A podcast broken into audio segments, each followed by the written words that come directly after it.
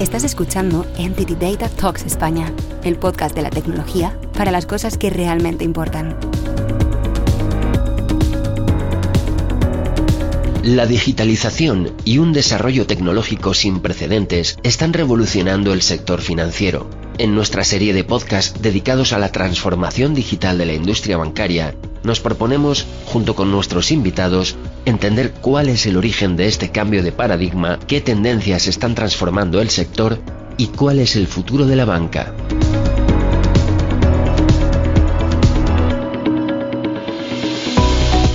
Para entender mejor las causas de la reforma actual, hemos dedicado una serie de siete capítulos a debatir sobre las principales tendencias que están marcando el desarrollo del sector. Para nuestro primer episodio, hemos invitado a Beatriz Albert, Fabio Distaso y Enrique Barambio, expertos en banca y tecnología. Durante los próximos minutos vamos a analizar cuáles son las palancas de cambio que están impulsando un nuevo sistema de comunicación entre un cliente y su banco, así como los factores que facilitan la transición a un modelo híbrido donde la integración de asistentes virtuales complementa la interacción humana. Estás escuchando Código Banca. La banca conversacional, la interacción entre hombre y máquina. Hoy día, en nuestras interacciones eh, con eh, la banca, estamos interactuando con uh, agentes, con operadores a través del contact center, a través de los email. Estamos también interactuando a través de los mismos canales con uh, máquina, con inteligencia artificial.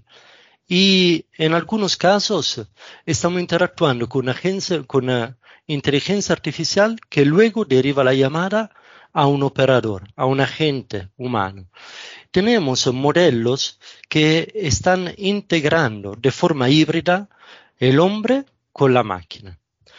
Bien, todo este tipo de tendencias son las que vamos a ver durante la charla de hoy, eh, en la cual he invitado dos personas, amigos, compañeros, que son uh, una persona responsable de la parte de experiencia de cliente, del mundo del business consulting. Y la otra es una persona que participa eh, dentro del lab de innovación de Everest, Enrique Barrambio y Beatriz Alberto. Buongiorno, buenos días. Hola, Buenas, ¿qué tal? Encantada de estar aquí en esta charla hoy con vosotros. Igualmente. Muy bien. Os agradezco mucho de participar en este podcast y me gustaría empezar un poco con, uh, contigo, Beatriz, porque efectivamente, como se estaba diciendo, Uh, estamos interactuando de forma diferente con, uh, con, nuestro cliente. Los bancos están interactuando de forma diferente con los clientes. Y podemos decir que eh, a través de la, de la pandemia, efectivamente, se está pasando que eh, hemos perdido un poco la comunicación presencial. Hemos visto muchas agencias cerrar o también el tema de del número del aforo máximo en los lugares físicos. Hemos visto un incremento muy importante por uh, la parte de los canales digitales y estamos entonces viendo una, un switch hacia un modelo de atención híbrida de los clientes. E, en este panorama, Beatriz, ¿tú cómo ves la dinámica de la relación entre el cliente y la banca? Fíjate que hablar de la pandemia, y yo creo que esto empieza desde unos años atrás, ¿no? Eh, vimos cómo se estaba fraguando este cambio de paradigma, de paradigma ¿no? en la comunicación entre el banco y el cliente. Y es que, sí, todo el mundo seguro que recordaremos todas estas noticias que estábamos viendo hace unos años de, de cierres de sucursales, que lo que estaba haciendo es al final desplazar por ciertas gestiones ¿no? que antes hacían pues, en canales físicos a otros canales más, más online, ¿no? Eh, lo que pasa es que iba un poco esa transformación a unos pasos un poco lentos y, además muchas veces no muy aceptada por ciertos clientes, ¿no? que estaban muy acostumbrados a estar cara a cara con su gestor. Entonces, ¿qué pasó? Pues ya entra la pandemia que estábamos diciendo y ya por obligación ¿no? de, todo este bloqueo de movilidad, de no poder salir de casa, de, de esta gente que estaba acostumbrada a hablar con su gestor cara a cara, no lo podía hacer ¿no? Y ya veíamos algunos de los titulares, por ejemplo, que decían que, el uso de los canales online crecieron un 200% durante el confinamiento. Todo esto creemos que ha supuesto un empujón definitivo ¿no? a lo que va a ser el cambio de paradigma para terminar siendo un poco un modelo híbrido que, hablábamos. Esto no quiere decir que ahora todo lo que tengamos que gestionar o que queramos hacer con nuestro banco lo tengamos que hacer con una máquina, ¿no? Porque, como podríamos decir, en el equilibrio tiene que estar la virtud. La banca nos puede ofrecer pues estos asistentes conversacionales para agilizar por ciertas gestiones, ¿no? O contestar a dudas pues, simples que tengamos en el día a día para así, por otro modo, también eh, no saturar a, los canales, a los contact centers, ¿no? que se vieron saturados durante la pandemia. Y por otro lado, en los momentos críticos, eh, esa necesidad de derivar la conversación a una figura más humana que, que dé esa confianza al cliente, ¿no? para que, no se sienta solo a la hora de abordar estos problemas y que dé una experiencia por más completa. Mm, mm. Sí, un buen punto. Fíjate que efectivamente tenemos eh, algunos de nuestros clientes que nos han pedido ayuda porque tenían la operación de contact center que efectivamente se ha ido colapsando porque han llegado demasiadas llamadas y esto ha subido mucho el coste de la operación de atención al cliente. Sin embargo, un poco una pregunta que tengo para ti, Beatriz. Eh, en fin, ¿Cuáles crees eh, que, son algunas de las palancas que, van a impulsar este cambio hacia un modelo híbrido? Pues una de las palancas que, vemos que va, a generar, que va a generar este cambio ¿no? es la inclusión al mercado pues, de esta nueva generación, ¿no? la generación Z o, Centennial, que ya tiene sus primeras nóminas, ya está en el mundo laboral completamente y que también está empezando a moverse en el mundo financiero, ¿no? al final eh, esta generación nació nativa digital, ya está acostumbrado a todos estos canales que a otras generaciones les está costando una barbaridad y que por tanto al final valoran cosas diferentes eh, a otras generaciones anteriores. ¿no? Eh, este nuevo perfil está valorando más sobre todo tener, la tener la información o tener todo lo que necesitan inmediatamente. O sea, ellos con un clic ya están acostumbrados a que todo se solucione o a que le des la información que ellos necesiten. Entonces, cara al banco, les van a pedir lo mismo, le van a exigir lo mismo, que ellos tengan la información al instante y todo lo que ellos necesiten. Por otra parte, también otra de las características que tienen ellos es la parte eh, de la experiencia, ¿no? Ellos valoran muchísimo la experiencia, esa experiencia y, la atención personalizada que les puede llegar a dar eh, un gestor, por ejemplo, ¿no? Entonces, es ese mundo, el equilibrio que hablábamos antes, de lo que necesitan, entre que necesitan de una manera tener las cosas eh, instantáneas al momento y por otra parte, cuando ellos lo necesiten, que sea una atención personalizada y que ellos se sientan eh, queridos por, por parte del gestor, ¿no? Y esto sería una de las palancas.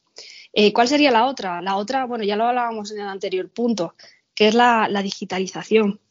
que hablábamos de la pandemia, de, cómo hay, hay gente que se estaba viendo desplazada, oye, por de estos canales, al final, gente que estaba muy acostumbrada a tener su gestor enfrente y hacer todas sus gestiones con ellos y que ha tenido que hacer un esfuerzo por digitalizarse, ¿no? Por pasar a, otro de los canales. Yo, por ejemplo, tengo en la cabeza varias personas y con lo que he estado conviviendo, en los que nunca habían entrado en su banco online y bueno, no sé si gracias, pero debido a la pandemia ha conseguido un poco cogerle esta, este tranquillo, ¿no? Cogerle esta, esta formación y saber cómo funcionan eh, los canales digitales, pues sea web, app o, quizá contact center, ¿no? Y ahí es donde yo creo que los bancos tienen un poco que hacer hincapié y poner toda la carne en asador para que toda esta gente que ha cogido carrerilla y que se ha atrevido ya por fin a entrar en otros canales, eh, reforzarles esa experiencia para que para ellos sean sencillas y no les cause eh, ningún tipo de fricción.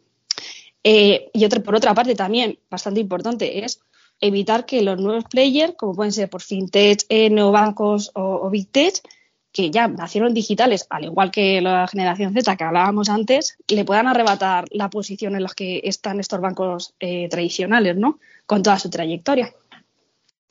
Totalmente.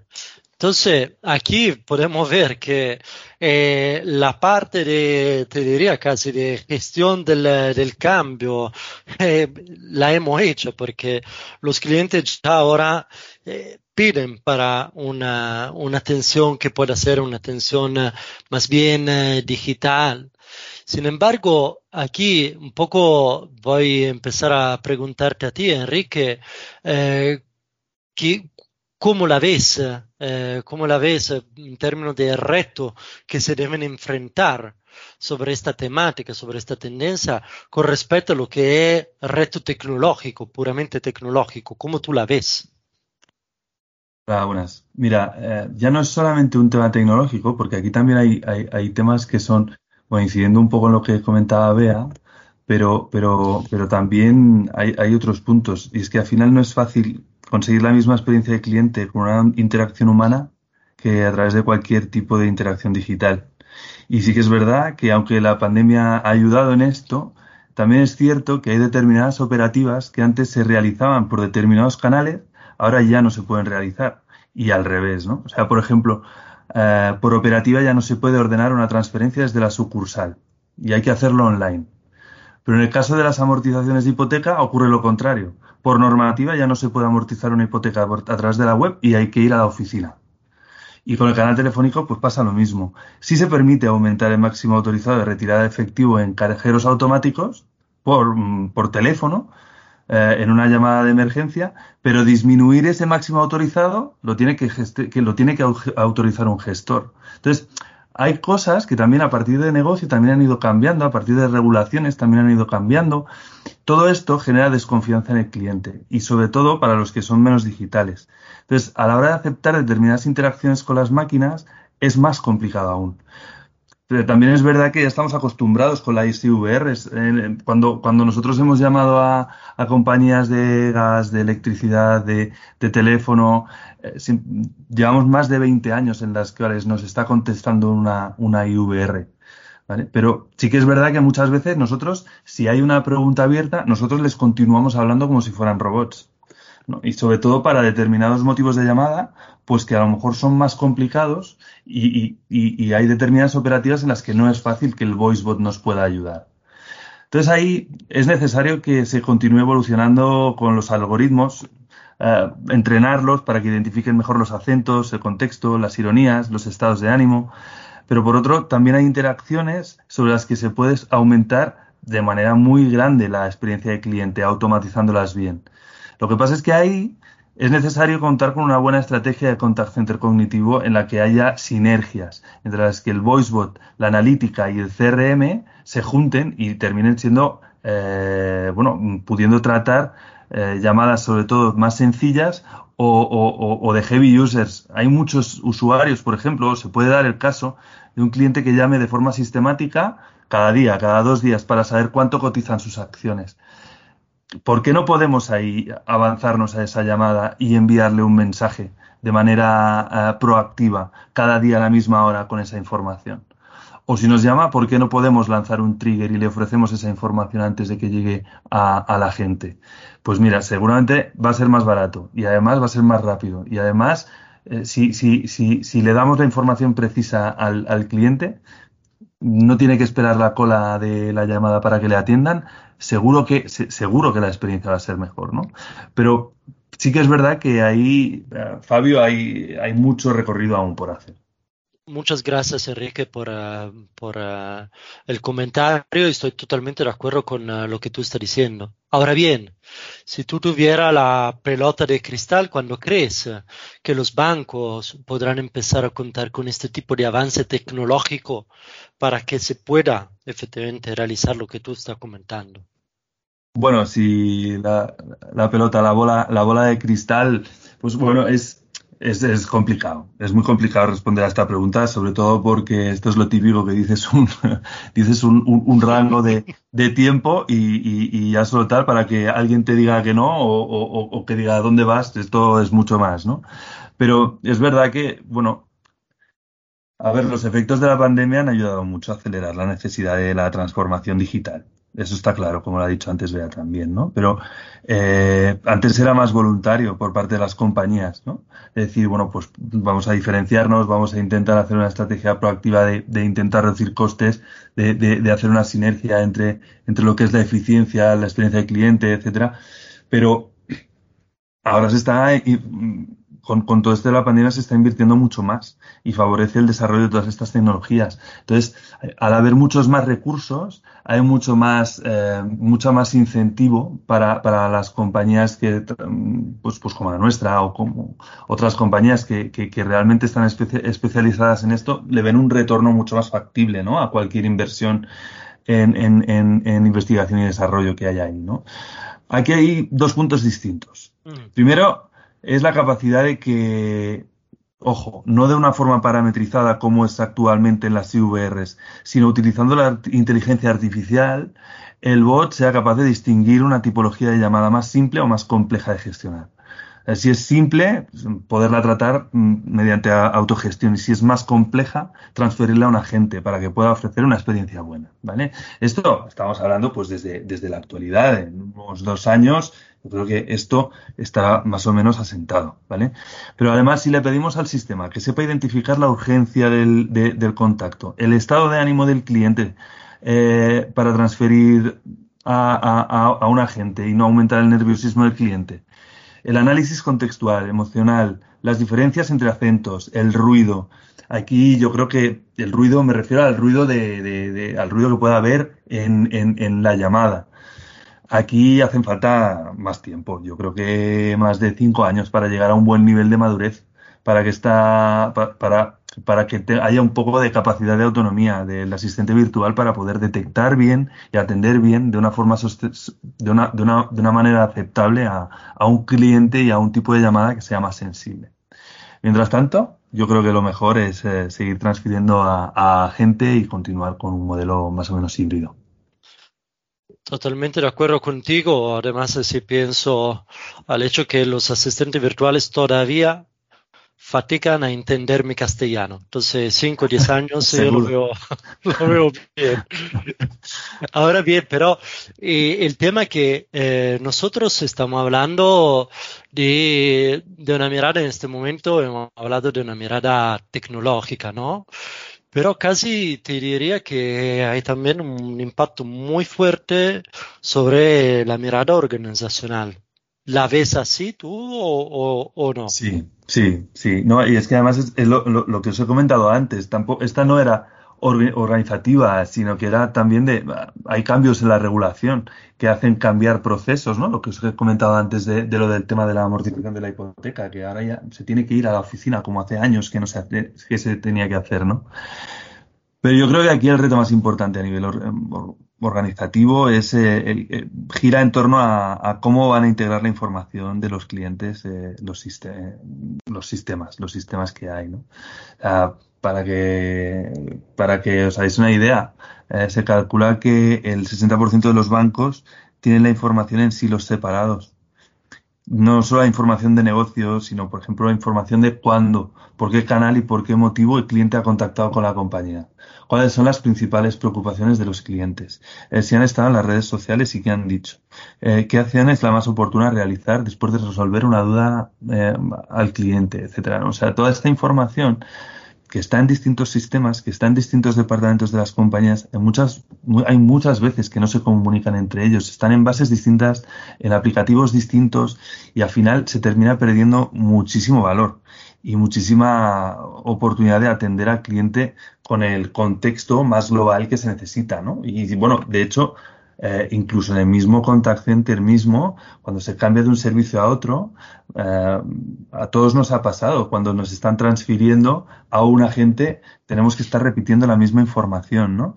O sea, esa pérdida de información o esa no capacidad que las compañías no tienen la capacidad de recuperar, recoger esa información y poderla tabular y poder ayudar tanto a la gente como a, a los canales automáticos, yo creo que es fundamental. Y eso es lo que, bajo mi punto de vista, más, eh, más está costando a nivel organizativo, sobre todo también porque es, no es barato, es complejo y, es, y, se tarda. tiene que haber una, alineación estratégica para, poderlo conseguir. Totalmente de acuerdo con lo que tú estás diciendo. Información como un, punto central de toda esta discusión. Ahora bien, eh, de verdad os agradezco mucho, Enrique, por eh, esta intervención. También Beatriz os agradezco para, para haber participado en este, en este podcast y saludos a todos. Muchas, muchas gracias, Fabio. Y nos vemos en otra. Seguramente. Hasta luego. Hasta luego. Hasta luego. Chao. La revolución digital está cambiando muchos aspectos de nuestro día a día, incluido la manera en la cual interactuamos con nuestro banco. Según nuestros invitados de hoy, Beatriz Albert Marín, Fabio Distaso y Enrique Barambio Buisan, expertos en banca y tecnología, una de las principales tendencias que está transformando la relación entre el cliente y su banco es la transición a un modelo conversacional basado en la simbiosis entre chatbots y la interacción humana. Próximamente disfrutaremos de un nuevo capítulo de nuestra serie de podcast que profundiza en las siete principales tendencias que están transformando la relación entre el banco y sus clientes. Gracias por escucharnos y no te pierdas el siguiente episodio de Código Banca.